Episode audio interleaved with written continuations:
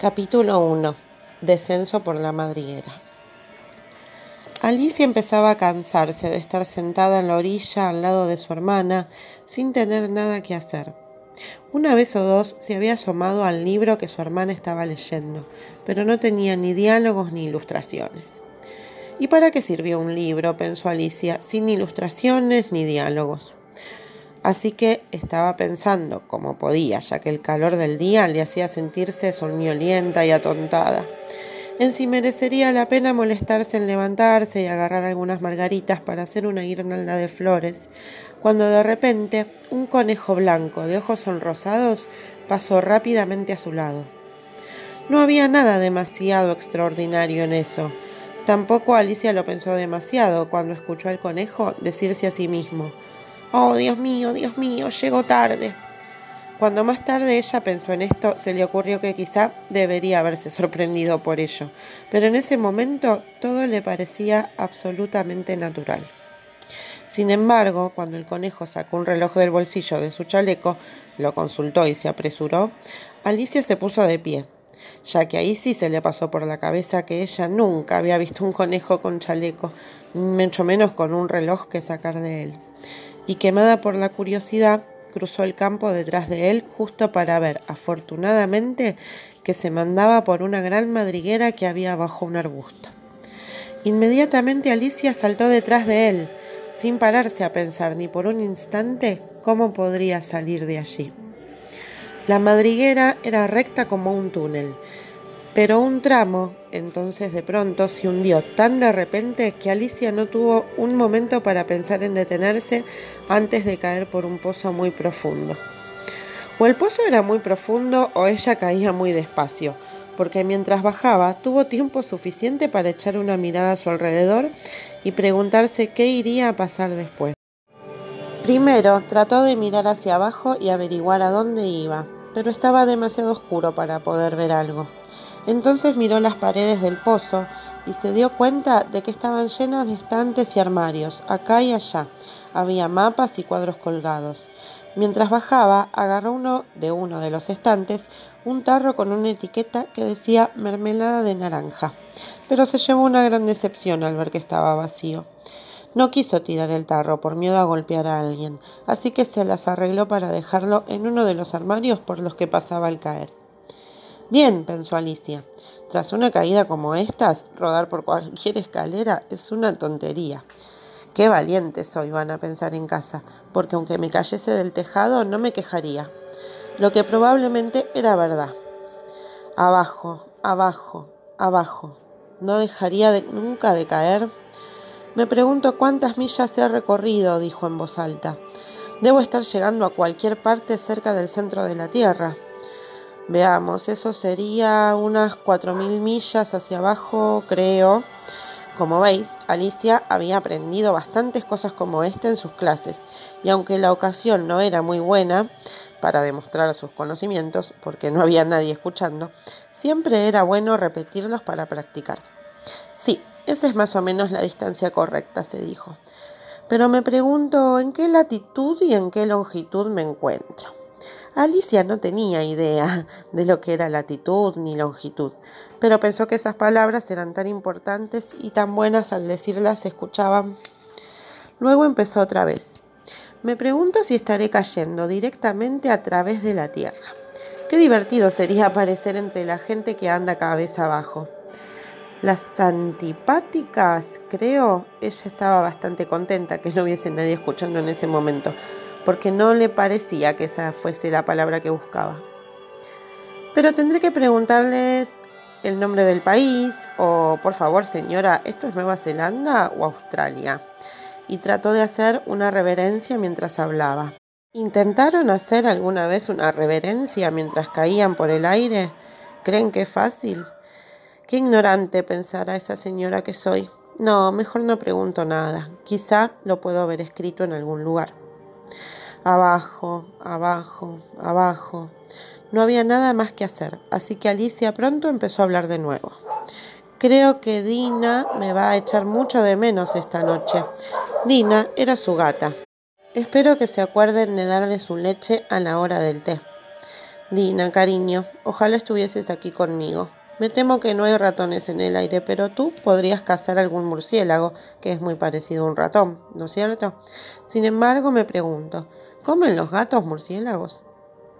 En ese momento, Alicia empezó a sentirse bastante adormilada y siguió preguntándose como entre sueños, ¿comen los gatos murciélagos? Los gatos, ¿comen murciélagos?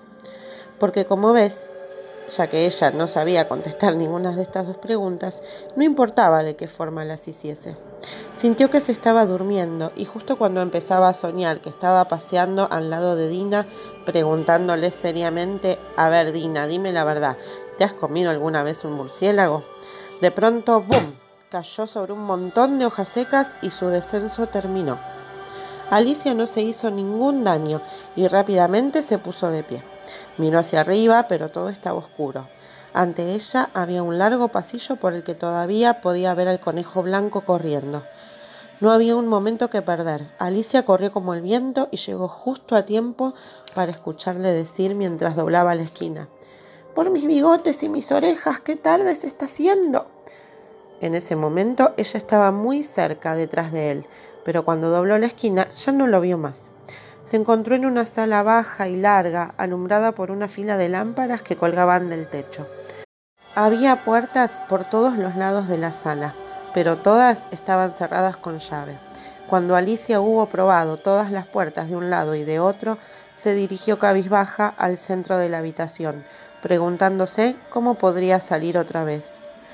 De pronto se fijó en una mesita de cristal con tres patas. No había nada sobre ella, excepto una pequeña llave dorada. Y lo primero que se le ocurrió fue que ésta podría corresponder a una de las puertas de la sala.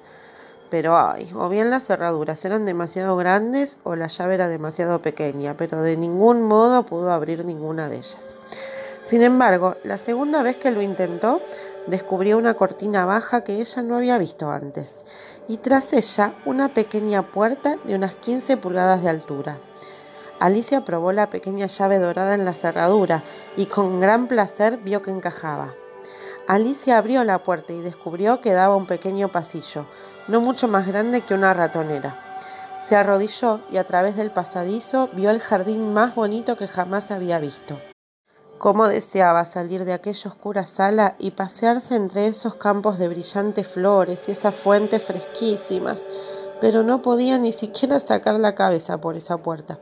Incluso si mi cabeza pasase por aquí, pensó la pobre Alicia, no serviría de nada sin mis hombros.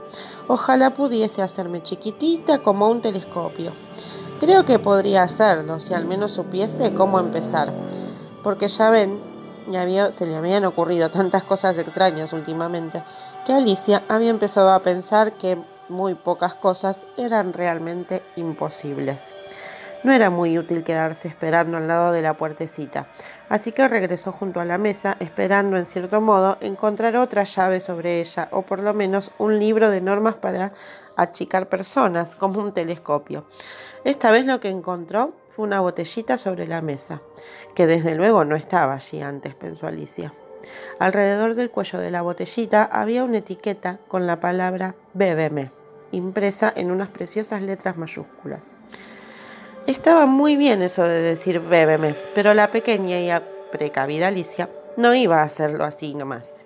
No, primero miraré, dijo ella, si dice veneno o no porque ella había oído varias historias muy bonitas sobre niños que habían sido quemados o que habían sido devorados por bestias salvajes y por otras cosas desagradables, todo por negarse a recordar las simples normas que sus amigos les habían enseñado, tales como que un atizador al rojo vivo quema, si uno lo sostiene demasiado tiempo y que si uno hace un corte muy profundo en un dedo con un cuchillo, normalmente sangra. Ella no había olvidado que si uno bebe mucho de una botella en la que dice veneno, es casi seguro que tarde o temprano hace daño. Sin embargo, en esa botella no decía veneno, así que Alicia se atrevió a probarlo y lo encontró muy agradable.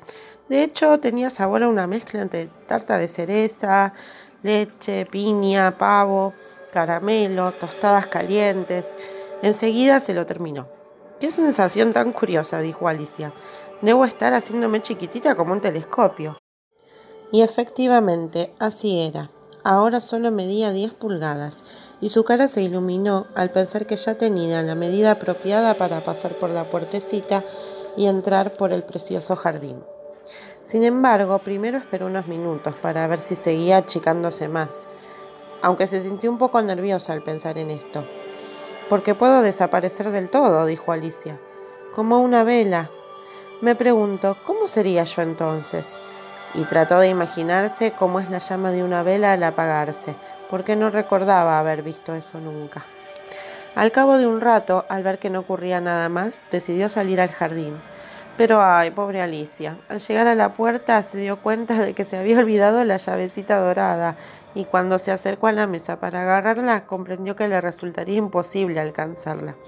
Podía verla perfectamente a través del cristal y trató como pudo de trepar por una de las patas de la mesa, pero resbalaba demasiado. Cuando se cansó de intentar subir, la pobre criatura se sentó y rompió a llorar. Vamos, llorar no sirve de nada, se dijo Alicia con firmeza. Te aconsejo que pares ahora mismo. Normalmente Alicia se daba consejos muy buenos, aunque pocas veces hacía caso de ellos. Y en ocasiones ella se reprendía de una forma tan severa que incluso lloraba. Recordaba que una vez había intentado darse una cachetada por haber hecho trampas en una partida de croquet que estaba disputándose contra ella misma. Porque a esta curiosa niña le encantaba desmentir y decir que era dos personas al mismo tiempo. Pero no sirve de nada fingir que soy dos personas ahora, pensó la pobre Alicia. No queda casi nada de mí como para ser una persona completa. Pronto descubrió una cajita de cristal bajo la mesa. La abrió y encontró un pastelito con la palabra cómeme, escrita en unas preciosas letras mayúsculas. Bien, dijo Alicia, me lo comeré. Si me hace crecer, podré agarrar la llave y si me hace aún más pequeña, podré escurrirme por debajo de la puerta. Así que, de un modo u otro, estaré en el jardín. Además, me da igual ya lo que pase. Comió un poquito y ansiosamente se preguntó, ¿hacia dónde? ¿Hacia dónde? mientras mantenía su mano en la cabeza para ver si estaba creciendo. Se sorprendió bastante al ver que permanecía igual. La verdad, esto es lo que ocurre normalmente cuando uno se come un pastel, pero Alicia estaba ya tan acostumbrada a que solo le ocurriesen cosas extrañas que le parecía demasiado estúpido y aburrido que la vida siguiese como siempre. Así que se puso manos a la obra y pronto se terminó el pastel.